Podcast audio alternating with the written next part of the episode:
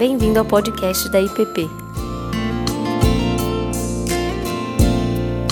A mensagem que você está prestes a ouvir foi ministrada pelo pastor Tiago Tomé.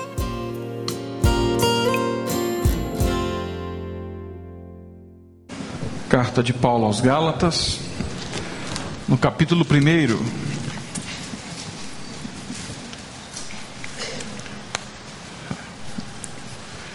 Mantenha sua Bíblia aberta aí, que nós logo faremos a leitura. Vamos orar mais uma vez. Pai Santo, estamos diante da tua palavra.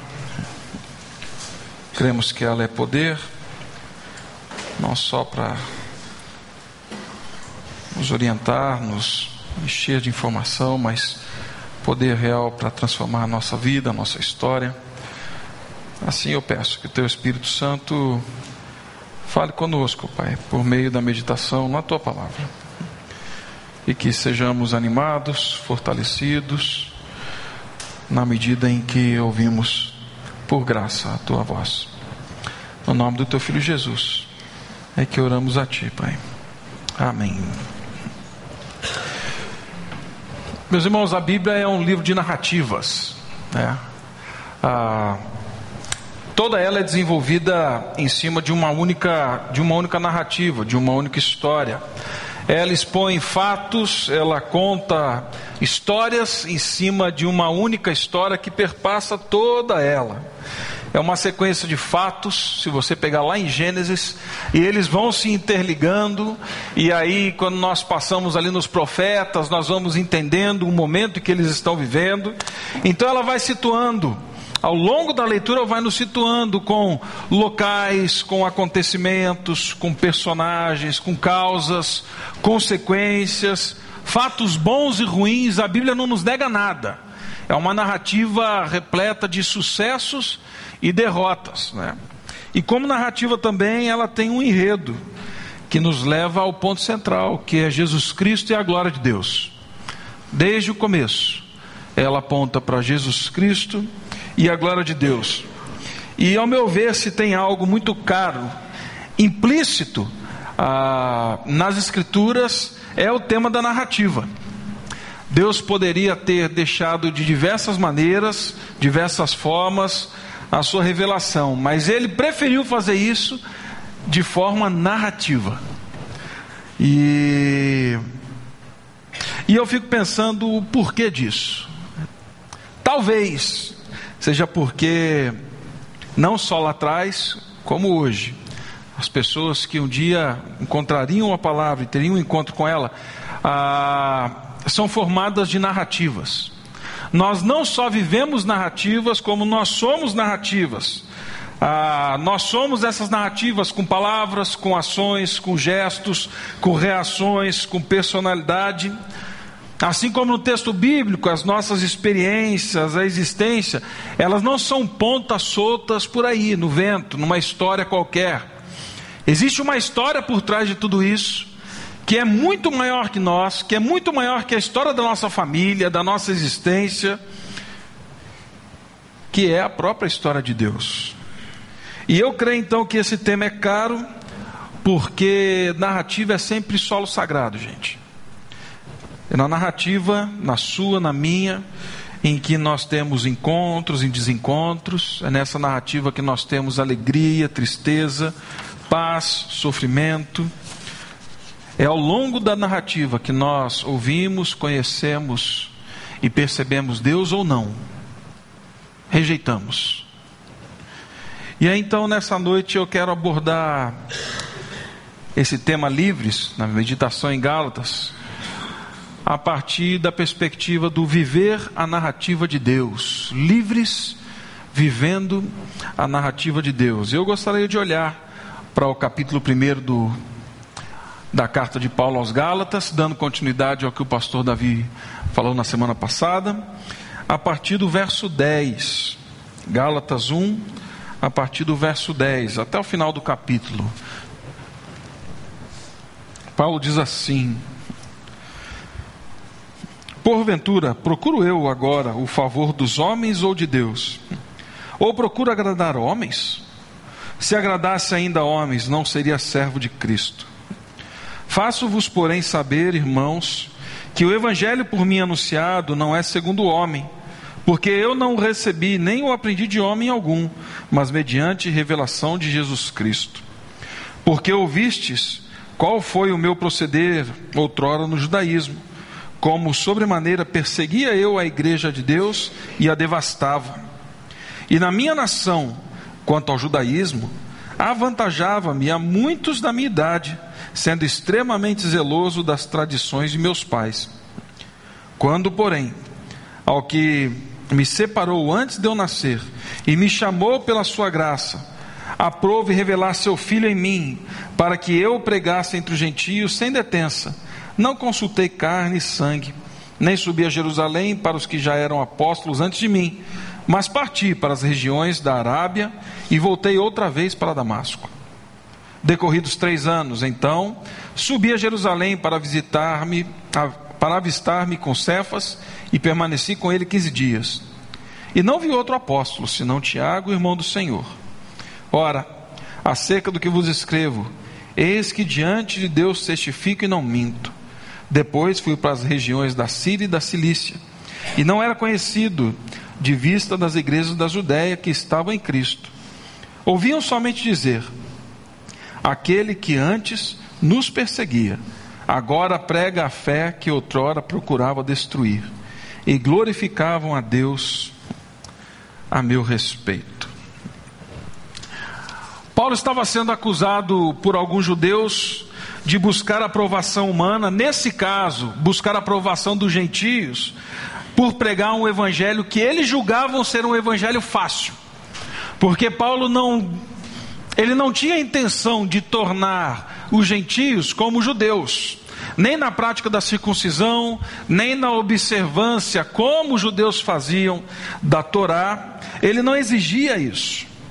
E aí então, presos nas narrativas de justificativas e, e de justiça própria, esses judeus que na verdade não estavam atacando Paulo, estavam atacando o conceito da graça. Então, embutidos, imbuídos aí desse, desse espírito de justiça própria, que dava sentido à narrativa deles, eles começam então a perseguir Paulo. Que esses homens não entendiam é que eles estavam presos a uma narrativa de vida, que eles é que tinham que fazer algo para chegar a Deus no cumprimento das leis, no cumprimento dos ritos e até mesmo da circuncisão. E aqui no trecho que nós lemos, Paulo mostra que na sua história, que a sua narrativa já não estava mais presa a estas questões, e ele vai desenvolver isso ao longo da carta. Paulo vai mostrar que a narrativa dele era a narrativa de Deus em Cristo Jesus, o que Jesus tinha feito por ele, muito mais do que o que ele tinha feito por Jesus Cristo ou para alcançar Deus. E essa percepção mudou a vida de Paulo. E aí então, por meio dessa história, parte dessa história que Paulo conta aqui, ele mostra que a sua vida agora não é mais a vida como daqueles judeus a sua narrativa não segue mais os mesmos parâmetros. A sua narrativa segue agora a narrativa de Deus. E aí então Paulo entra em confissão, fala que Jesus Cristo mudou a sua história, e o que ele escreve de si mesmo não tem a ver com aquilo que ele fez, mas tem a ver com aquilo que Deus estava fazendo e o chamou a fazer parte ao longo da sua vida. E aí então, respondendo a essas acusações e essas questões, Paulo descreve aqui algumas coisas da sua vida. E ele começa no verso 10 fazendo uma pergunta ah, retórica, mas uma pergunta que nos pega, né? Ele começa perguntando assim: porventura, procuro eu agora o favor dos homens ou de Deus? Ou procuro agradar os homens? A resposta é óbvia. Paulo procurava o favor de Deus. E aí Paulo diz que na sua narrativa, então, ele não estava escravizado a buscar o favor dos homens, agradar os homens, nem mesmo escravizado a buscar algo de Deus na medida em que ele cumpria alguma coisa.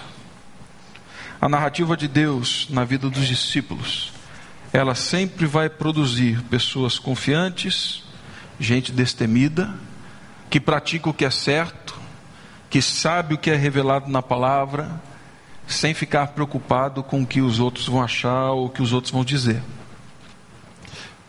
Muitos textos nas Escrituras, muitos, eles vão falar dessa dinâmica que existe entre nós. O medo ou o temor a Deus ou o temor aos homens. Lá em Provérbios, no capítulo 29, ah, no verso 25, nós encontramos a seguinte declaração: Quem teme o homem, arma-lhe ciladas. Quem teme o homem, arma cilada para si. E temor aqui não significa ter medo, tá, gente? Temor se relaciona com respeito, com admiração, com um fascínio pela grandeza. É você saber quem é. Se Paulo guiasse a sua narrativa, então, pelo temor aos homens, certamente ele daria aos homens aquilo que só pertence a Deus respeito, fascínio, admiração pela grandeza, pela majestade. Por isso ele não poderia ser servo de Cristo. E assim então, Paulo disse que a sua vida está voltada para Deus. E Paulo não faz isso porque ele quer ser um filho de Deus. Paulo faz isso como resposta à realidade que ele já vive. Ele é filho de Deus. Então ele não vive buscando essa resposta ele já sabe quem é. E é por isso então que ele continua discorrendo sobre outras realidades. Paulo agora vai expor, sem medo nenhum, parte da sua história aos Gálatas. Parte dessa história que alguns queriam empurrar, goela abaixo dos outros, tentando buscar Deus. E aí Paulo, ele entra em questões delicadas aqui. Paulo se abre, ele se expõe. Ele não nega, ele não tenta dar contornos que não são reais dentro da sua narrativa passada. Paulo, ele assume a sua história passada. Olha só no verso comigo 14, 13 e 14, quando Paulo diz assim: Porque ouvistes qual foi o meu proceder outrora no judaísmo como sobremaneira perseguia a igreja de Deus e a devastava. E na minha nação, quanto ao judaísmo, avantajava-me a muitos da minha idade, sendo extremamente zeloso das tradições de meus pais. Se tinha alguém que deveria talvez temer homens, se tinha alguém que teria motivos para olhar para trás na sua história e falar assim: de uma vez por todas eu quero esquecer meu passado, eu quero abandonar tudo aquilo a que eu fui. Era Paulo, porque Paulo cometeu atrocidades em nome de Deus. Paulo cometeu coisas terríveis na busca por Deus. Ele diz aqui: vocês ouviram do meu proceder, e como sobremaneira eu persegui a igreja. A narrativa de Paulo foi construída debaixo de uma severidade mortal.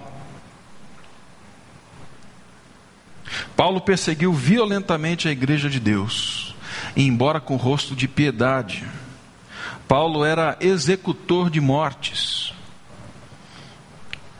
Paulo se juntou a, grupo, a um grupo de assassinos para matar cristãos, gente que estava começando a seguir a Cristo. Então, quando Jesus vai ao encontro de Paulo na estrada de Damasco, Paulo já tinha matado muita gente. Talvez o caso que mais vem à mente de forma fácil é Estevão, capítulo 7 de Atos. Enquanto estavam apedrejando Estevão, as vestes de Estevão estavam sob os pés de quem? Do jovem Saulo na época. E não só bastando isso, o capítulo 9 vai começar dizendo assim: que respirando ameaças e morte contra os cristãos, Paulo saiu para Damasco e pediu para que no caminho pudesse pegar alguns desses e ó, passar a faca. A narrativa de Paulo estava envolvida nessa dramática história. Lá em 1 aos Coríntios, no capítulo 15, verso 9, Paulo diz assim: Não sou digno de ser chamado apóstolo, porque eu persegui a igreja.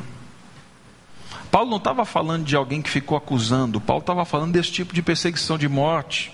Talvez seja por isso que Paulo, em alguns momentos, ele fala assim: Eu sou o principal dos pecadores chamados por Cristo. Lá em 1 Timóteo, ele vai falar assim: Eu sei quem eu era, eu era um blasfemo, eu era um perseguidor e eu era um insolente. Paulo ele não esquece, ele não rejeita, ele sabe que ele foi. A narrativa de Paulo também era guiada por justiça própria, gente.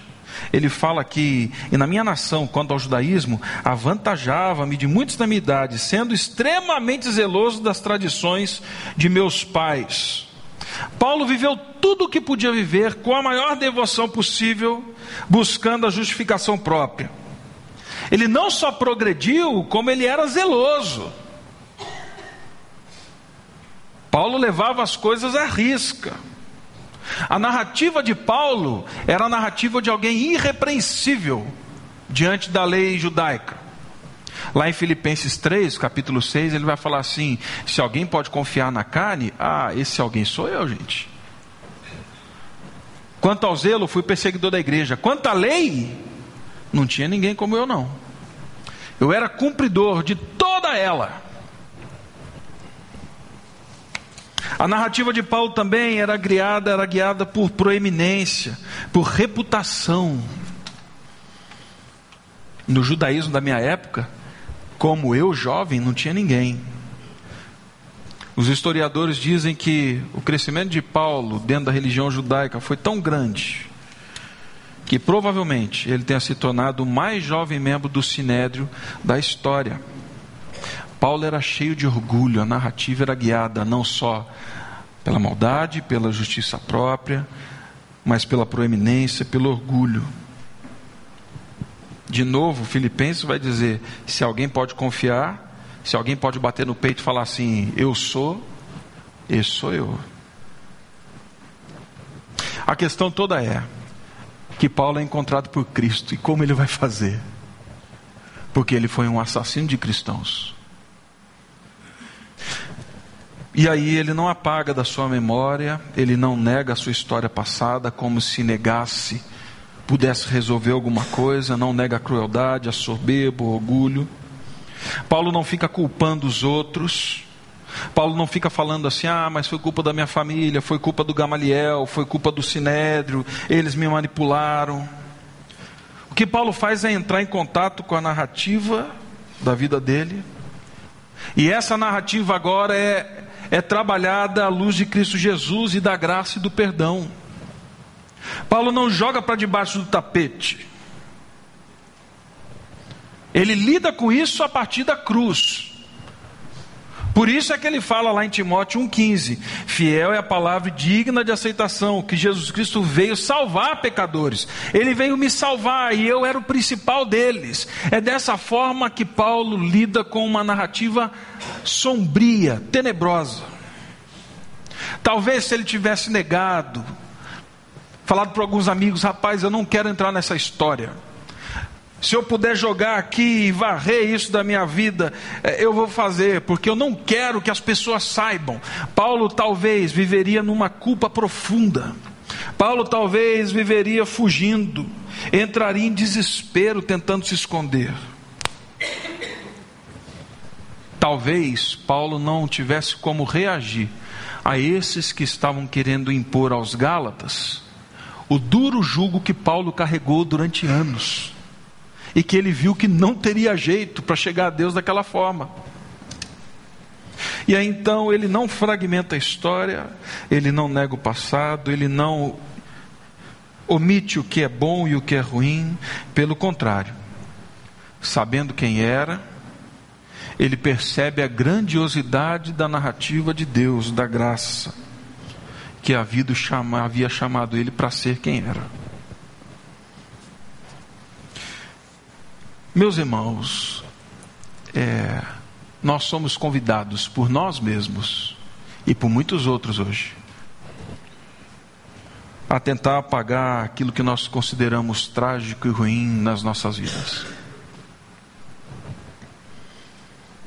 E aí nós vamos fragmentando, nós vamos fazendo da nossa história uma história descontinuada.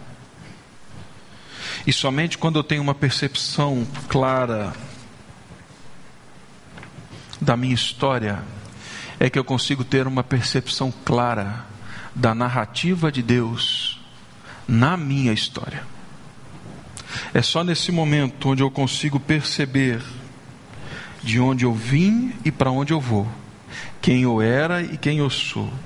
Narrativas redimidas e não apagadas são alvo e propósito de redenção de Deus.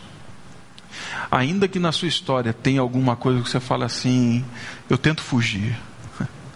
Quando isso é colocado na mão de Deus, isso se torna narrativa divina. Porque não existe pecado que Deus não possa lidar com ele, que ele não possa perdoar. Não existe pecado. Por isso é que Paulo, ao invés de se promover, ele fala assim: Deixa eu falar para vocês o que vocês estão querendo fazer, gerou em mim. E aí, por fim, Paulo testemunha o chamado em Cristo para fazer parte da narrativa de Deus. Depois de mostrar qual era a narrativa a qual ele vivia, agora ele vai falar da narrativa de Deus.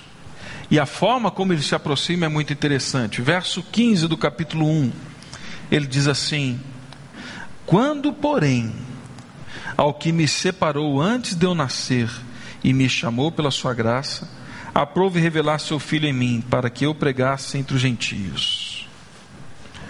Paulo pregava o que pregava, testificava o que testificava, porque ele havia compreendido a nova narrativa a que havia sido chamado a viver. Paulo reconhece aqui no verso 15 que Deus estava agindo na sua história muito antes do seu encontro com Cristo lá em Damasco. Deus já fazia presente na história de Paulo. Essa palavra remete a gente ao Salmo 139, verso 16. Ainda lá atrás, quando eu era uma substância informe, Deus já sabia quem eu era. Os olhos de Deus já me viam. Ou seja, a história com Deus não tem início somente quando Paulo se converte. Seja em rebelião, seja numa procura doentia, achando que por meios humanos ele alcançaria Deus, seja dessa forma. Paulo não era um estranho para Deus. A situação era contrária. Deus era um estranho para Paulo. Deus ordenou a vida de Paulo muito antes dele nascer. Deus o acompanhava até o dia, segundo o verso 12, em que Jesus se revelou para Paulo. E ali Paulo entendeu. Paulo não era um estranho para Deus. Nunca foi. Por isso ele fala, desde o ventre da minha mãe, ele já me sabia quem eu era. Não somos estranhos para Deus. Ainda que na nossa história, talvez, por muitos momentos, a gente não tenha conseguido ver, perceber a presença de Deus Deus já estava conosco, nos acompanhando. Não somos estranhos para Deus. E aí, as nossas narrativas, a partir dessa realidade, elas não são somente as narrativas negativas que alejaram a nossa identidade muitas vezes, não são só as narrativas das influências ruins, as nossas narrativas elas se tornam em outras como por exemplo, onde abundou o pecado, superabundou a graça de Deus. Se torna, por exemplo, a narrativa de João 1, verso 13. Mas a todos quantos receberam, deu-lhes o poder de serem feitos filhos de Deus. São narrativas que não nasceram e não se cumpriram em mim, se cumpriram na vontade de Deus, porque, segundo João, nós não nascemos da carne nem na vontade do sangue, mas de Deus. E ainda testemunhando o chamado de Cristo para fazer parte da narrativa de Deus, Paulo se vê convocado a fazer parte do que Deus estava fazendo na história. Ou seja, Deus revelou Jesus Cristo a Paulo, de modo que ele pudesse revelar Jesus Cristo por meio de Paulo para tantos outros. E para mim, essa é a essa é a gloriosa seu glorioso convite para fazermos parte da história de Deus nesse mundo. Revelar Cristo Jesus. Mostrar a vida de Cristo Jesus. E na medida em que Deus revela Cristo a nós, em nós e por meio de nós, a glória dele é manifestada. Então, ser um cristão para Paulo era muito mais do que a crença intelectual de uma verdade, era muito mais do que o cumprimento de alguns ritos, era reordenar a vida de forma que fossem manifestação da glória de Deus. O verso 23 e 24 nos diz isso. Aquele que antes nos perseguia, agora prega a fé que outrora procurava destruir, e glorificavam a Deus a meu respeito. É dessa forma que Paulo então sai de uma narrativa de agradar os homens, sai de uma narrativa de maldade, de justiça própria, de orgulho e soberba, e entra na narrativa de Deus, onde Jesus Cristo é quem se revela, Jesus Cristo é quem o chama por graça, Jesus Cristo é quem o perdoa e Jesus Cristo é quem o comissiona. Paulo não vê Jesus ou Deus dentro da sua história, Paulo agora se vê dentro da história de Deus. E isso mudou completamente a mente do Paulo. E aí eu concluo então.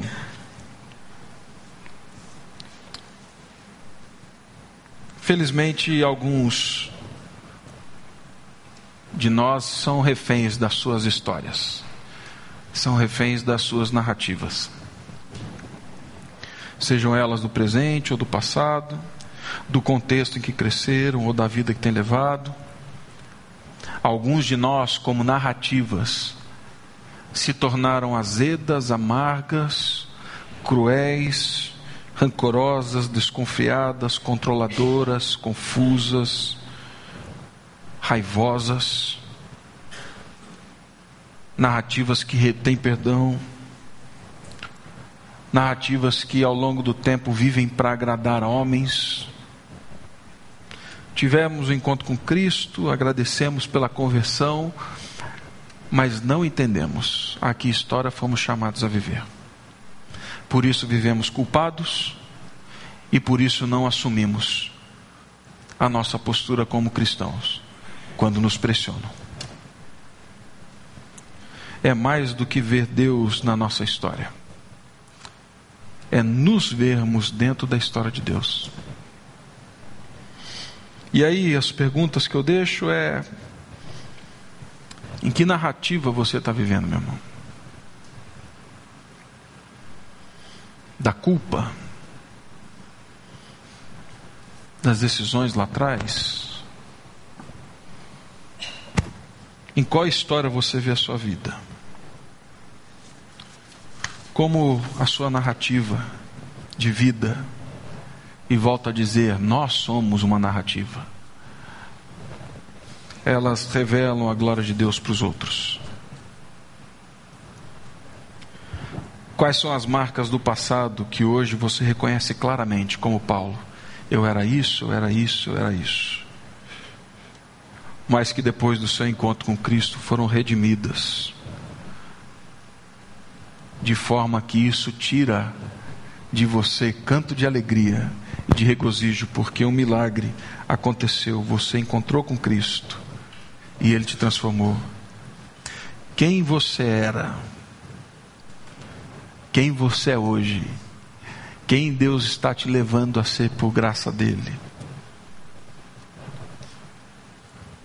Creio que Deus realmente nos convida para a sua história. E eu nunca vou saber quem eu sou ou quem eu devo ser, se eu não entrar em contato com a realidade da minha vida, colocá-la diante de Deus e permitir que Deus fale assim: que bom, me dá aqui, porque a partir de agora a sua história não é sua, a sua história é a minha história, e eu vou mostrar para esse mundo o que a minha história faz. Faço milagres a ponto das pessoas olharem e falar assim: ah, era ele, mas agora não é mais. E a gente glorifica a Deus por causa disso. Vamos orar.